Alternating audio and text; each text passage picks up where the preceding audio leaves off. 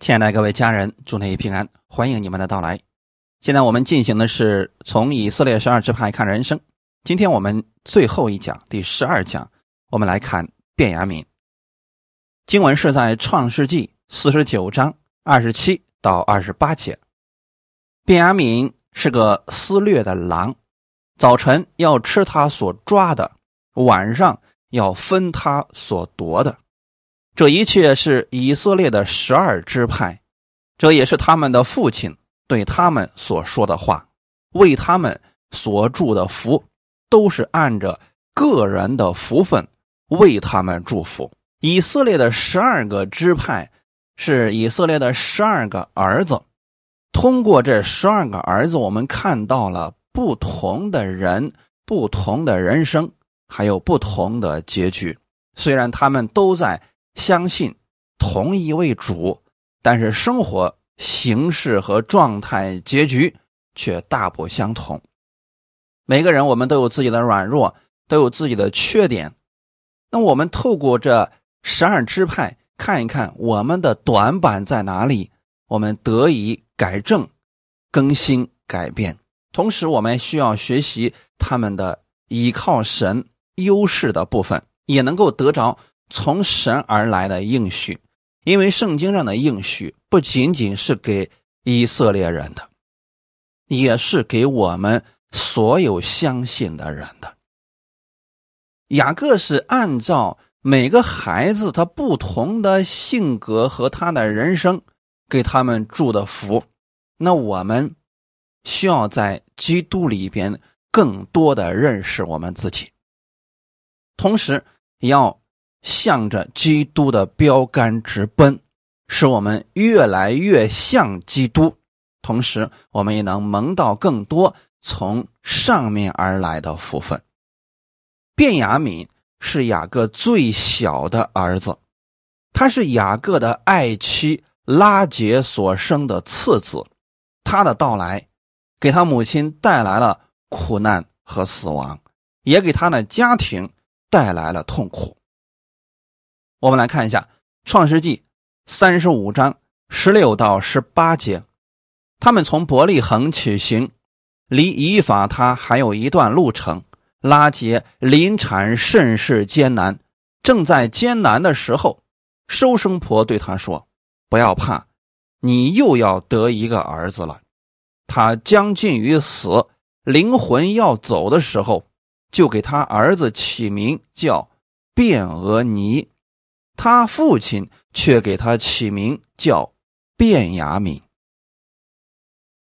通过这一点，我们可以看出来，拉杰虽然他是属于恩典的，但是他的一生多数的时间用来跟他的姐姐争宠，他的一生过得并不是那么的幸福。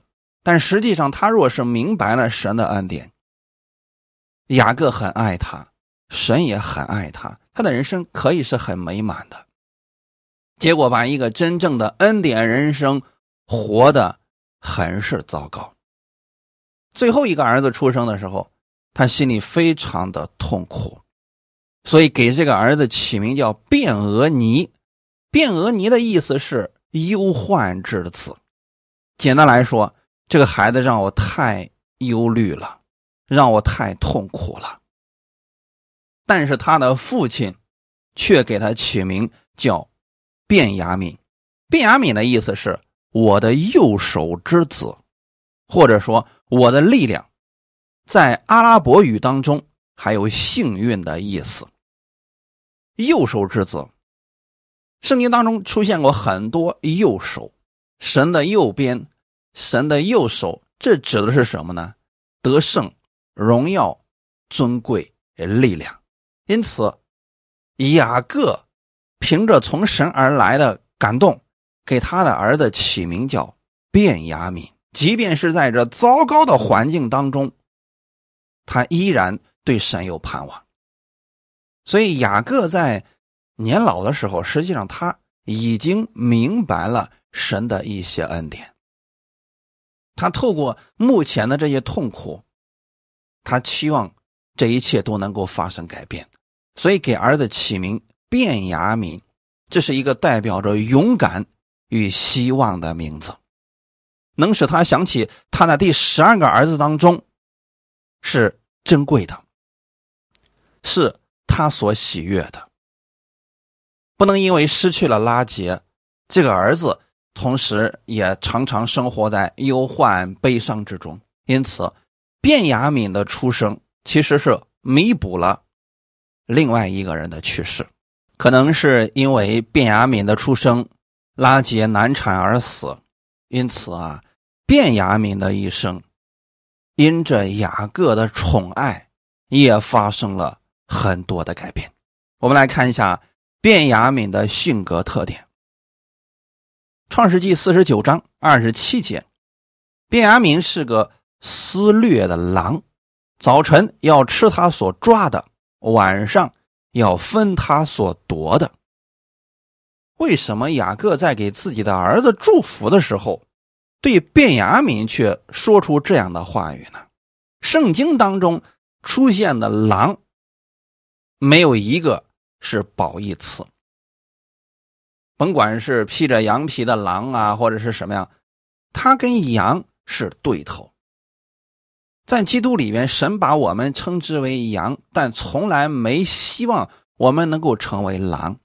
反观这个世界上，有很多的营销、很多的书籍当中都提倡你要成为狼。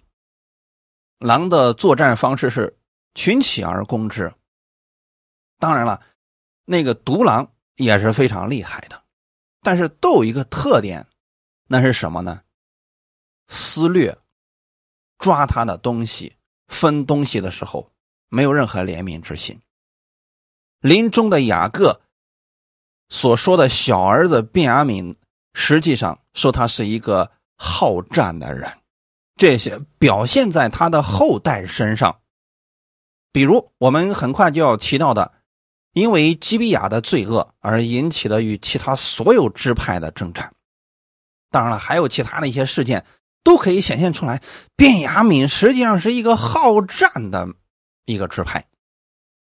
当然了，卞雅敏支派当中也有非常多的勇士，比如说弓箭手啊、甩石手啊。事实当中也有很多他们的杰出人物，比如以户，还有扫罗王，以及他的儿子约拿丹。新约当中提到的保罗，都是从卞雅敏支派当中出来。也就是说，这个支派啊，杰出的人物很多，但他们都有个特点：好战。早晨要吃他所抓的，晚上要分他所夺的，说明的是，卞雅民本性自私，喜欢掠夺别人的东西，占为己有。他们缺乏的是同情心，乐于助人的精神。比如说，像耶稣，他是舍己的爱，宁可我死，也希望别人能够活下去。前期的病雅敏跟我们的耶稣基督几乎是相对的。那这个人呢，完全是为了自己，甚至会去抢夺别人的东西。原因是什么呢？这跟拉结难产死后受到雅各过度的溺爱是有关系的。可能是因为自己的爱妻去世了，所以雅各啊就把所有的爱都倾倒在了最后这个小儿子卞雅敏的身上。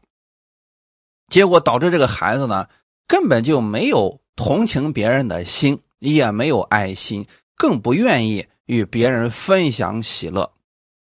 这是不是有点像我们今天很多的独生的子女呢？为什么会出现这个情况呢？就是因为家里边就他一个，那父母把所有的东西都给他，顺着他，家人以为这是爱，但实际上我们去看圣灵的果子当中，第一个是爱，最后一个是节制。他的意思是要告诉我们，如果爱没有了节制，最终会变成溺爱。在溺爱当中长大的孩子，很容易变成自私、好战，没有爱心。卞雅敏就是一个非常独特的表现。那在我们国内，目前为止有很多类似于卞雅敏这样的孩子。你不能说是这个孩子本性太坏，因为他所生长的环境，他的家人就这么一个孩子，所以都期望把最好的东西给他。结果这样的孩子进入到人群当中的时候，他不知道如何与别人进行分享，他总觉得别人对他好乃是应该的。弟兄姊妹，其实啊。这个是不正确的。今天有很多人进入恩典之后，也是这种心理，啊，认为过去我在律法下受了太多的苦了，今天我进入恩典当中了，我进入恩典的教会当中了，那么大家就应该照顾我、帮助我、爱护我。我遇到困难了，大家就应该倾其所有来，哎，安慰我、鼓励我。至于他要给别人付出什么，他从来不去想。他觉得说恩典就是不断的从别人那儿领受，因此今天有很多人不明白恩典的时候，也在大张旗鼓的去讲啊，恩典就是领受啊，就是不断的领受，其实是逐渐的会让人丧失他里边那个个性，变成一个狼。什么样的狼呢？而撕裂的狼，就是他觉得别人帮助他，别人爱他。都是应该的，卞雅敏就是这样的。长期父亲的溺爱、兄长的关怀，让卞雅敏逐渐的变成了一个撕裂的狼。弟兄姊妹，这个并不是神的心意啊！后期我们也看出来了，卞雅敏支派，他在所有的支派当中所得的徒弟是。最少的，再到后期，卞雅敏支派的人为所欲为的这个性格，让他们几乎遭到了灭门。这是什么原因引起来的？之前的时候，因为他父亲在，所以啊，兄长们都忍让着他，父亲溺爱着他。逐渐往后走的时候，他们里面的那个骄傲的本性。没有爱心的本性、掠夺的本性不断的暴露出来的时候，大家已经不再忍让他了。那在此，我想告诉所有的父母们，在孩子很小的时候，一定要教他什么是规矩，就什么事情可以做，什么事情不可以做。小的时候，如果你不教导他，有一天他进入社会，社会会教导他，但那个代价。是十分昂贵的，甚至可能是你以及他都无法承受的。卞雅敏之派就临到了这样的事情。我们来看一下《史诗记》十九章到二十一章里边记载了卞雅敏之派为什么人数减少的原因。因为经文比较长，我简单的给大家讲一下。这个故事的背景，《史诗记》大家读的时候会发现，《史诗记》有个特点，就是以色列人当中没有王，个人任意而行。神本来是他们的王，可是呢，在世师时代的时候，大家都以自我为中心，因为神看不见，我想怎么活就怎么活了。这个是不是很像今天？许多在恩典之下的人呢，啊，反正神不纪念我的罪了，我想怎么过就怎么过，你不该说我，你不该给我定什么规矩，我不想听你的，那都是律法的东西。好，事实时代呢，大家都是任意而行，都按照自己的喜好去行了，以至于到后期的时候吧，都变得是非常的任性。有一个立位人娶了一个妾，这个妾呢。品行不怎么好，离开了自己的丈夫行淫了。那后来这个立位人呢，就回来去接她回家。他们在基比亚住宿的时候，当地的匪徒威逼要强暴这个利未人。听到这儿，是不是想起来一个非常相似的地方？索多玛。哎，当年罗德接待两位天使的时候，是不是也是这样的呢？哎，当时啊，那天晚上的时候，那个城里的人都出来，哎，要跟这两个外乡的人进行行淫，以至于说到后期的时候啊，神发怒，直接毁灭掉了索多玛。那这个事情在后期之后又一次发生了。这个利未人进到了基比亚，一个老人接待了他们。结果呢，城里的那些匪徒们就出来啊，说：“你把这个利未人交出来。”你可想而知，当时的时候啊，这个问题已经非常严重了吧？接着他们的老人提出了一个建议，就说以自己的女儿和立威人的这个妾来代替他们。最后啊，哎，这个立威人又把自己的妾啊给他推出去了。说那些人呢，就跟他们的妾一下整整的在外面折腾了一个晚上。这个妾在外面被人凌辱，直到天亮。第二天早上开门，这个立位人见自己的妾扑倒在门房前，没有任何的怜悯，表现的非常的冷漠，说：“起来，我们走吧。”妇人却不回答，很明显死了。那个人便将他驮在驴上，起身回本处去了。回去之后呢，他将自己的妾这个尸体分解了，分成了十二块，送到了各个支派。意思意思就是说，卞雅敏支派的人如此的残暴，我们要起来攻打卞雅敏。结果其他的支派们都联合起来要攻打。卞雅敏，我们来看一下《史诗记》第二十章十二到十七节。他们派人去对卞雅敏各地的人说：“你们中间怎么发生了这种邪恶的事？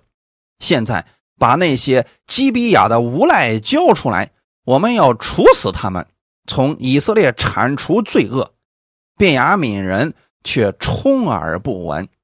还从各城聚集到基比亚，以色列人打仗。便雅悯人从各城召集了两万六千刀兵，还从基比亚召集了七百精兵，军中有七百精兵善用左手甩石，毫发不差。其中，其他十一个以色列支派则召集了四十万善战的刀兵。大家读到这儿的时候，是不是觉得这种匪夷所思的事情竟然发生在神的儿女的家庭当中了？边雅敏人做了这样的事情，其他支派过来，本来是要问责的，说在你们中间为什么会有这种邪恶的事情？其他支派的人希望边雅敏人把那些无赖交出来，然后处死他们，铲除罪恶。这里有一句非常关键的话，边雅敏人却充耳不闻。大家可以想想看，为什么他们会充耳不闻呢？很明显，他们觉得这个事儿没什么大不了的，然后我们就乐意这样做。你从这儿可以看出来，他们是何等的任性，但是他们忽略了一件事情：时代早就不一样了。现在他们已经没有了他父亲的庇护了，还能如此任性吗？就像很多娇生惯养的孩子们，离开了家门，到了一个群体的生活当中的时候，这个时候你还像在家里一样任性，说什么想说什么说什么，想打谁打谁，不行了。别人对你的建议，你是要听进去的。很明显，便雅悯人根本听不进去，而且呢，还从各城里边聚集了精兵，要跟以色列其他支派打仗。便雅悯人聚集了两万六千刀兵，还有其他的七百，那大概就是三万人左右吧，将近三万人。那么其他的十一个支派呢，四十万人。可想而知啊，这场战争。几乎没有任何悬念，那一战之后，以色列便雅悯支派的男人就几乎死完了，大概能剩六百人吧。从此以后，便雅敏支派彻底的站不起来了。那从这儿我们要讲一点属灵里面的事情。其实，在历代的教会当中，都有类似于便雅敏支派的人。这些人在教会当中做事情十分的任性，教会的规矩他不愿意听，别人的建议也听不进去。做事呢，想干什么就干什么。但是大多数教会的人对于这样的人都是持宽容。忍耐的态度，结果导致的有一部分人变本加厉，特别在恩典之下的一些人，那几乎是越来越放纵，越来越放肆，心中还觉得这个没什么错的。那这些人后来的时候吧，处处碰壁，遇到各样的问题，他们还认为教会没有爱，神不爱他。神为什么不帮助他？反问神，怨毒神。他们能临到这样的结果，说难听点真的是咎由自取啊！同时也说明了他们属灵生命太过幼稚。你想想看，一个人总希望别人能够理解他、宽容他、安慰他。那他的生命该何等的小啊！你家里面有孩子的时候，只有这个孩子是婴孩，抱在怀里的时候，他哭啊、闹啊、拉啊尿啊，完全是随己意而行，根本没有时间概念。这个时候，家人就只能去容忍他、关爱他。可如果说这个孩子都十八岁往上了，在家里面还是又哭又闹啊！哪儿想在哪儿拉就在哪儿拉，想到哪儿吃就在哪儿吃，啊，出去之后说话也没个分寸什么的，就是生命有问题了。所以弟兄姊妹，我们不能够一直做这属灵的婴孩，像卞阿敏一样。很明显，卞阿敏人真的就像一个没有长大的孩子一样，生命太幼稚，做事不顾大局，自私自利。总想得，不愿意给，所以雅各给他的儿子卞雅敏最后祝福的时候就说：“他是个思掠的狼，早晨要吃他所抓的，晚上要分他所夺的。其实你会发现没有，都是别人的。那么实在是让人挺揪心的。我们不希望我们弟兄姊妹像前期的卞雅敏一样。”这样会让你朋友最后都消失，亲情友情可能你最后什么都没有了。太多的人只顾今生眼前的利益，而忽略了从神而来的爱、给予和恩典。那是不是卞雅敏从此以后就再也没有站起来的机会呢？也不是，卞雅敏后期经过了。一系列的苦难，终于学会了悔改。我们上次给大家讲到了约瑟，约瑟和卞雅敏都属于在恩典之下的人。母亲因为在恩典之下，所以父亲对这两个儿子十分的溺爱。可是约瑟呢，前妻早早的离开了他的父母。进入了苦难当中，十多年的这种苦难生活，让约瑟彻底的发生了改变。他也完全的学会了如何去依靠神。他的弟弟卞雅敏也是如此。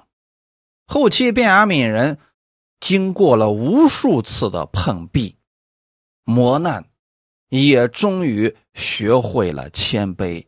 依靠神，因此啊，在我们人生当中，如果所有的人都是顺风顺水，做什么都成，年少得志，这样的人是很容易狂妄自大的。就似乎觉得什么事都可以做到，似乎就觉得自己天下无敌了。这是不是很多人，特别是那种独生子女娇生惯养长大的孩子的一个心理呢？没有我做不到的事情，哎，大家都得让着我。等这些人碰壁之后，他开始学会了，哎，如何转个弯如何学着去理解别人。卞雅敏正是如此，他后期真的明白了神的恩典。我们从摩西对他们的祝福当中就可以看出来，《生命记》三十三章十二节，论卞雅敏说：“耶和华所亲爱的，必同耶和华安然居住；耶和华终日遮蔽他，也住在他。”两间之中，我们看看摩西的这个话语啊，很重要。耶和华所亲爱的，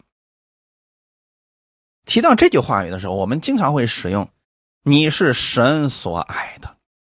什么时候我们能知道我们是神所爱的呢？从神的角度来说，他爱所有的人，但为什么只有部分人知道？他是神所爱的呢，经过了一些事情，人生有了一些经历，他意识到了自己是神所爱的。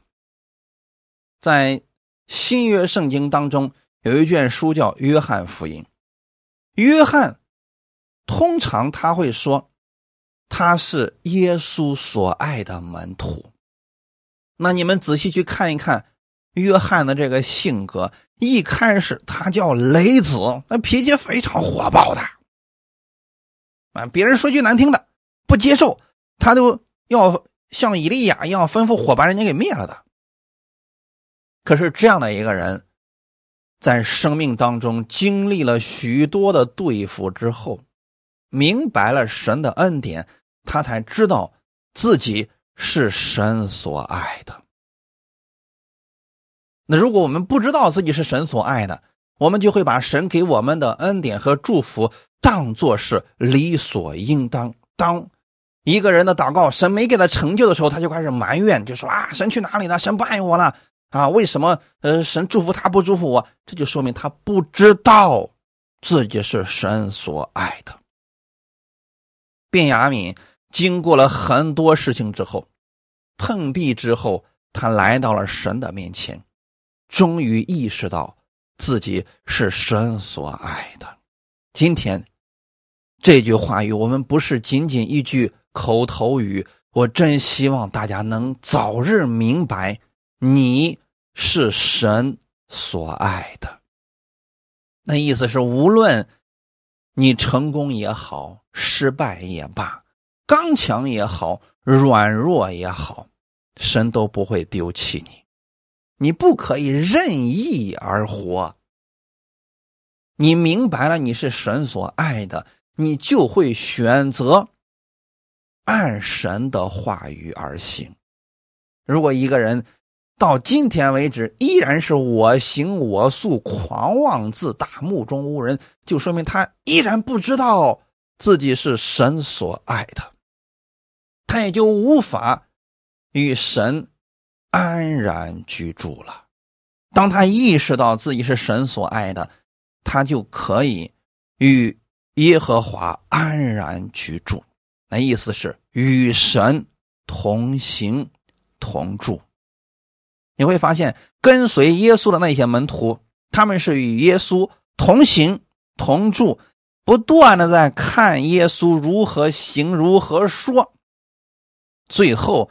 这些门徒们的生命才发生了改变，越来越像耶稣了。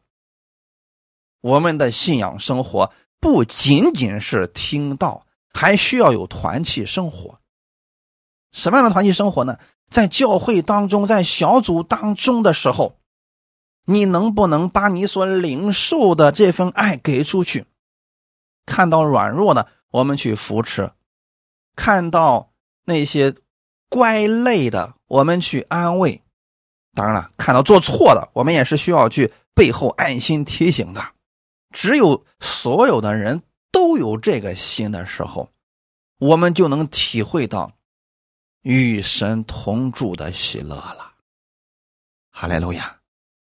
诗篇第四篇七到八节，你使我心里快乐，胜过那丰收五谷新酒的人，我必安然躺下睡觉。因为独有你耶和华使我安然居住。诗人在这里说，神使他心里快乐，胜过那丰收五谷新酒的人。那有多少人能够明白这句话真正的意思呢？很多人是自己丰收五谷新酒和油了，他心里才快乐，他却没有以神为他的快乐。甚至胜过那些丰收的人。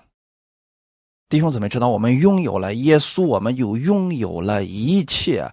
天堂里所有的都是你的了，但你必须要以耶稣为你的全部，以耶稣为你的快乐，而不是以耶稣的祝福为你的快乐。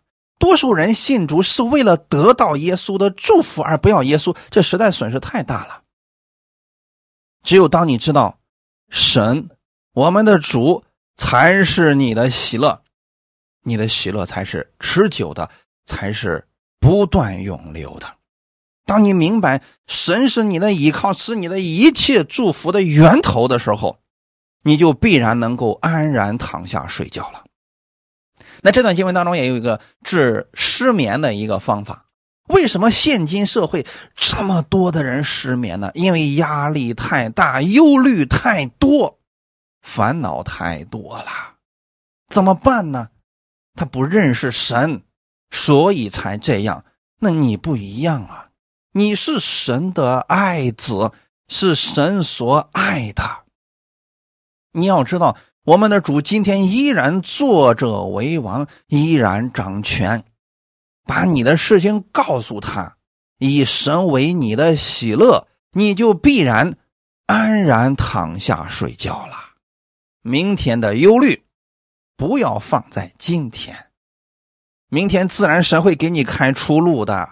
我们应该有这样的心，像约瑟一样去依靠我们的主，像耶稣一样去依靠天父的恩典，因为独有耶和华。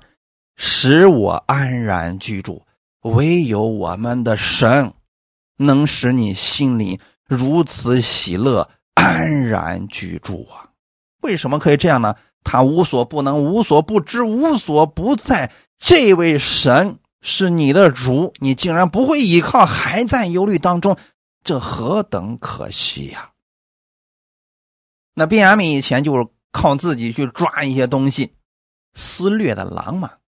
后期他突然明白了，我的一切祝福是神赐给我的，我应该以神为我的喜乐，我必然和主安然居住。便雅悯人已经在凡事上学会依靠神了，我期望大家都能成为这样的便雅悯，因为这样的人能够经历。更多神的奇妙和恩典，圣经里面有提到说，神阻挡骄傲的人，赐恩给谦卑的人。这句话意思是什么呢？一个骄傲的人，他是以自我为中心，他觉得自己的力量够强大，觉得自己能，所以他会用尽自己所有的手段去掠夺别人的东西。他不会去依靠神的这种骄傲。使他看不见神的恩典。那谦卑人，他知道自己不能，所以在凡事上寻求神的话语，他反而得着的更多。我们来看一下《哥林多后书》十二章七到十节。又恐怕我因所得的启示甚大。就过于自高，所以有一根刺加在我肉体上，就是撒旦的差役要攻击我，免得我过于自高。为这事，我三次求过主，叫这刺离开我。他对我说：“我的恩典够你用的，因为我的能力是在人的软弱上显得完全。所以我更喜欢夸自己的软弱，好叫基督的能力复庇我。”我为基督的缘故，就以软弱、凌辱、极难、逼迫、困苦为可喜乐的，因我什么时候软弱，什么时候就刚强了。保罗也是便雅悯支派的人，我们看到了保罗之前的名字叫扫罗，在律法之下的扫罗，身份地位都十分显赫。那做事完全以自我为中心呐，目中无人，是不是有点像前期的卞雅悯人呢？哎，仗着自己有能力、有智慧、有地位啊，根本不把别人放在眼里，就似乎没有他干不成的事情。那后期呢，神为了拯救他，亲自的降服了他，使他明白自己。到底是什么样子的？他终于学会了伏在神的翅膀底下。这就是我们要分享的第二句：耶和华终日遮蔽他。便雅悯人后期，因为他知道自己的软弱，所以他仰望神，愿意躲在神的翅膀之下。愿意被神保护，这一点上啊，是我们一定要去学习的。耶稣带着天父的恩典来到以色列人当中，以色列人却不愿意到神的翅膀底下，结果他们遭遇了许多的磨难。这本是可以避免的呀。我们一定要透过圣经上。学习到这些生命，有些路真的不必要走啊。保罗，我们看到他的服饰生活，前期他有很多的自我在其中，有些路是不要去走的，可是他依然要去走啊，觉得自己信心大，觉得自己生命强，结果也碰了许多的钉子。到后期的时候。你会发现，整个人他都谦卑下来了。他怕自己得的启示太大，就过于自高。这一点是我们一定要警惕的部分啊！今天有许多人得了启示一点点啊，就觉得自己好像洞悉了天机啊，觉得自己可以看到神的样子了。你看这到处给人像算命像那样的去去给别人祷告啊，去给别人这。我们不是说这个事情是错的。就是在做这个事情的时候，你的动机到底是什么？是为了显出你自己，还是为了显出基督呢？这个才是重要的。如果是显出自己，那就是自高。保罗若是不断的显出自己，最后他会回到之前的样子。那神在这儿说，有一根刺夹在他的肉体上，那是什么呢？撒旦的参意老是攻击他，这是一个很好的事情啊。怎么来说呢？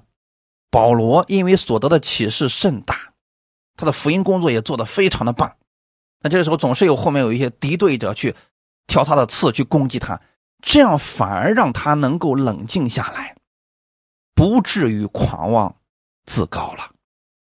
所以从这一方面来看啊，你的仇敌时不时的冒出来攻击你一下，挑着你最软弱的地方攻击你，恰恰。可能是我们的短板之处啊，我们这个时候要思想想，我们是不是有这方面的问题，而不是别人一说你的软弱，一说你的问题，马上回击、回谤、定罪啊，千万不可这样。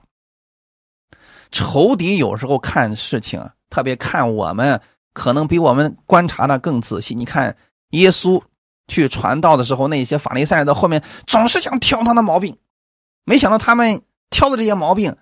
反而显出了基督的荣耀，因为耶稣本身没有问题嘛。但我们不一样啊，我们肯定是有软弱的，这点我们一定要承认的。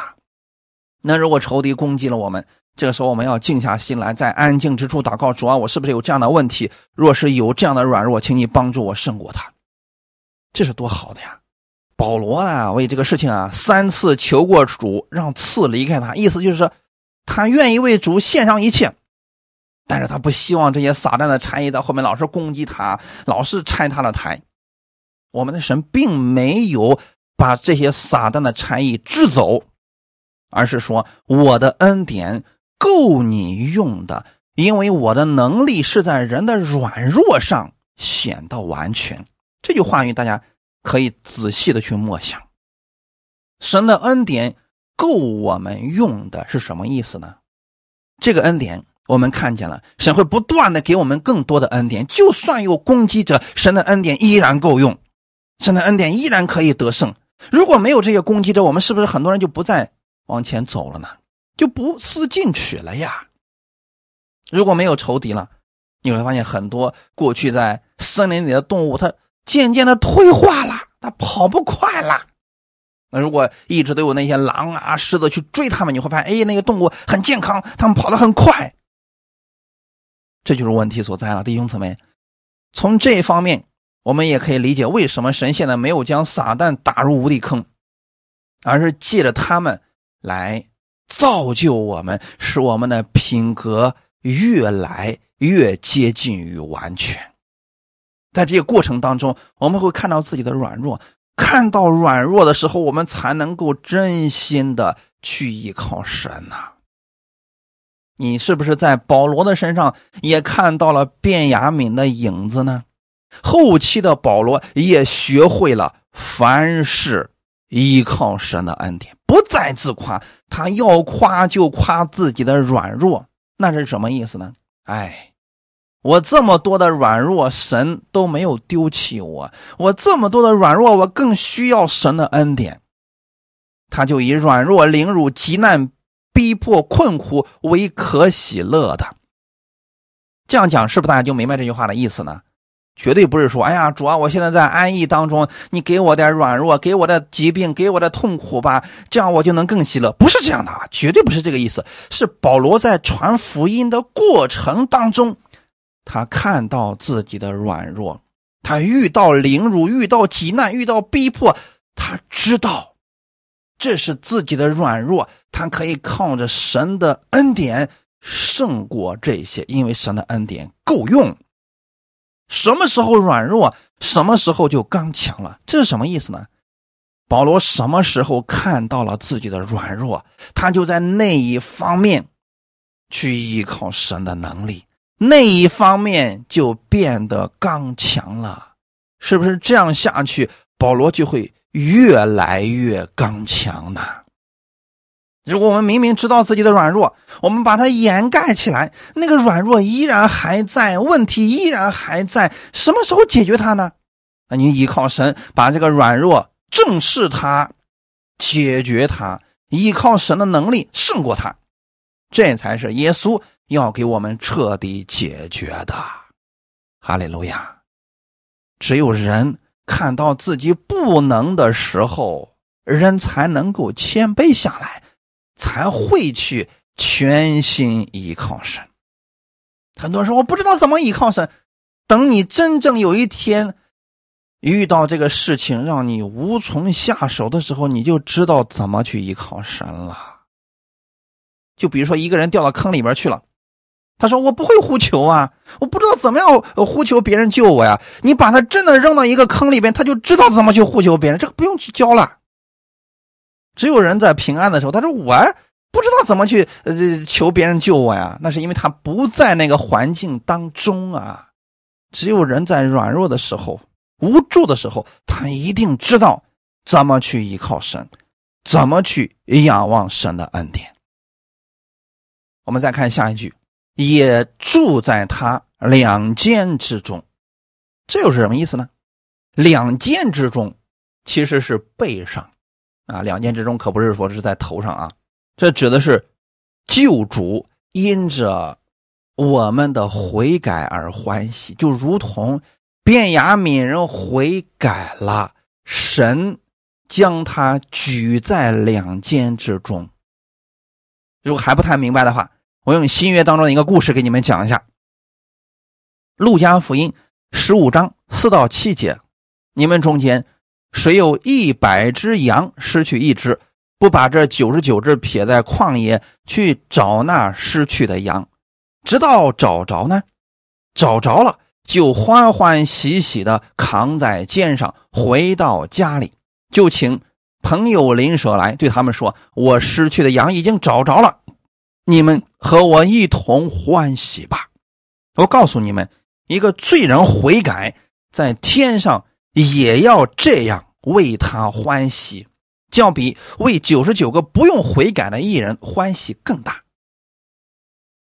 很明显啊，这里所说的是悔改的信息。那一只羊离开了队伍。至于怎么离开呢？我们现在原因可能会有很多。他觉得，哎，路边有一摊草，这这么好的草，你们怎么都没有发现呢？哎，他自己留下来了。吃着吃着之后，发现，哎，找不着队伍了。也或者说，他就不想跟着大队伍，觉得自己可以。不管是什么原因，总之，他不是以牧人为中心，而是以自我为中心，才导致的他离开了队伍。如果他总是跟大家一样啊，牧人在哪里，他的目光在牧人身上，牧人往哪里走，他往哪里走，就不会离开羊群的。那在生活当中，是不是有一些基督徒也是因为这个原因，他觉得自己行啊，觉得没必要每周都去教会，没必要每次都听神的话语了。我觉得很多东西我都已经懂了呀，好，他就开始自己去折腾了，哎，最终呢掉坑里边去了，或者回不到家了，落在麻烦当中了。这就相当于说那一只失去的羊一样，这时候牧人回去找他了。牧人去找他的时候，如果他有悔改的心，愿意跟着牧人回来，他是可以回来的啊。那如果他不愿意悔改呢？看见牧人他就跑，看见牧人他就跑，那他永远回不来的。所以说，悔改对于悔改的人是心愿意被神得着。愿意按照神的话去行，这就是悔改了。我们知道，我们现在遇到了这么大的麻烦，是因为走错了路，离开了神的话语。我们愿意回到神的话语当中，你有这个愿意的心，这就是悔改了。那么神就会做一件事情。我们看第五节，找着了，就欢欢喜喜的扛在肩上。这个扛在肩上啊。就跟我们今天所说的，也住在他两肩之中啊！这住在神的两肩之中，是神把你扛起来的，那是指便雅悯人悔改了。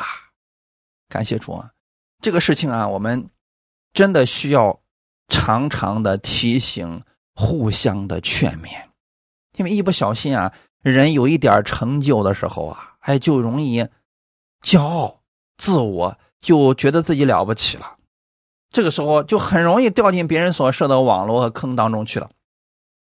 但这掉进去之后呢，弟兄姊妹来找你了啊，牧者来找你了。这时候我们愿意回来，愿意重新去聆听神的话语，神的话语为中心去生活的时候，就会再一次的回到神的两肩之中。神就愿意把你举起来。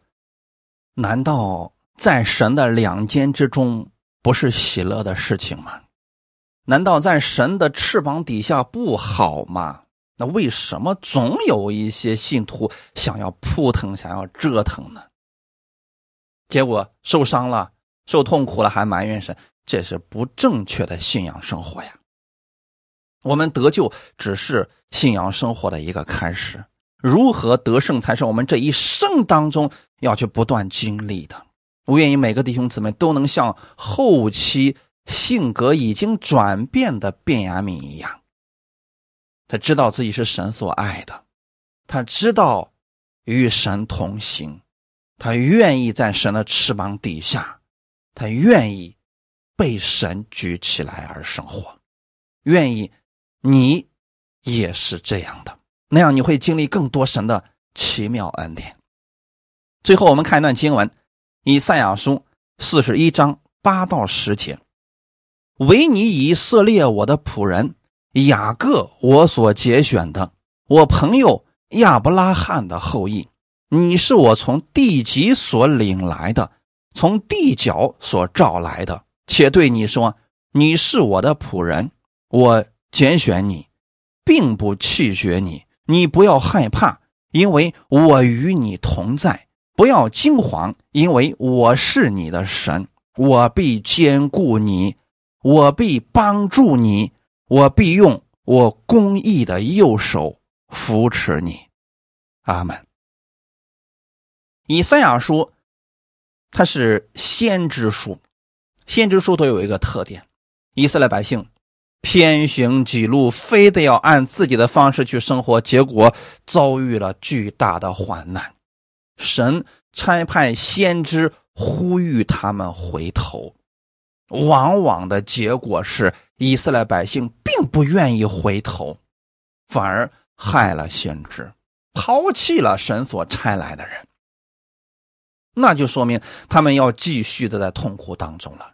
我们看到这些书信的时候，一定要引以为戒，同时要明白我们神的心，他乐意我们活在他的保护当中，他不希望我们偏行己路，因为那条路并不是正确的，那是通往死亡的路，通往失败的路啊！你知不知道，你也是神？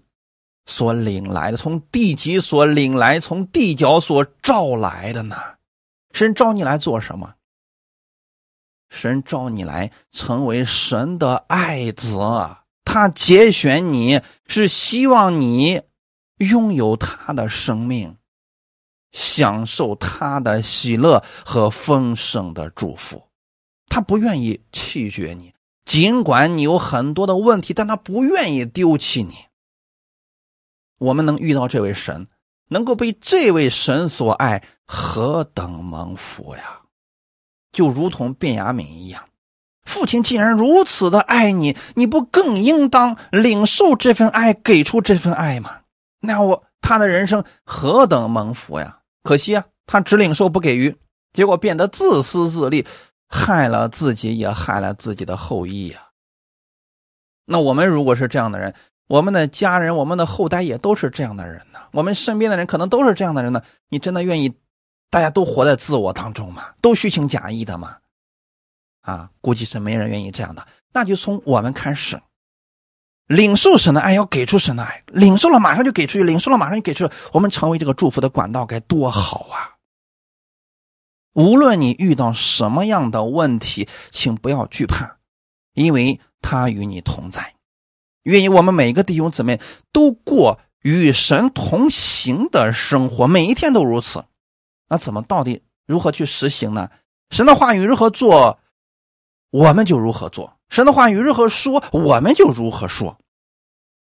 不要惊慌，因为他是你的神。就是遇到任何的问题，别害怕，你的主还活着呢。他是你的主，他必坚固你，必帮助你。必用公义的右手扶持你。又一次提到了右手，就是他已经得胜了，他有力量。你的手没有力量，他有啊。他会扶起你的手，让你不断的经历他的得胜。感谢主，希望今天的话语能给大家带来一些帮助。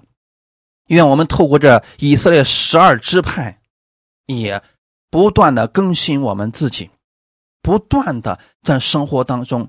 学会依靠神，我们一起来祷告。天父，我们感谢赞美你，谢谢你今天透过卞雅敏的人生，给我们一些警示，也给我们了榜样。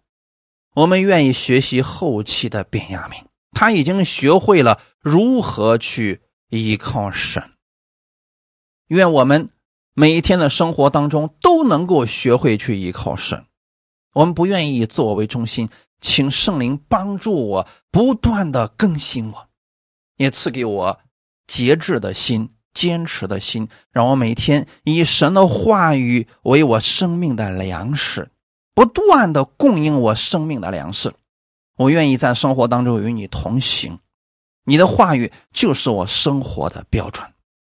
请你帮助我，让我的生活当中更多的能够经历你、认识你的恩典。靠着你的恩典而生活，感谢赞美你。新的一周的开始，愿圣灵引导我前面的道路，我愿意行在你的话语当中。请你帮助我，让我每一天更多的认识到你的美好，也让我成为这祝福的管道，成为我周围之人的祝福。我领受你的祝福，给出这些祝福，感谢赞美你，愿你得着荣耀。奉主耶稣基督的名祷告，阿门。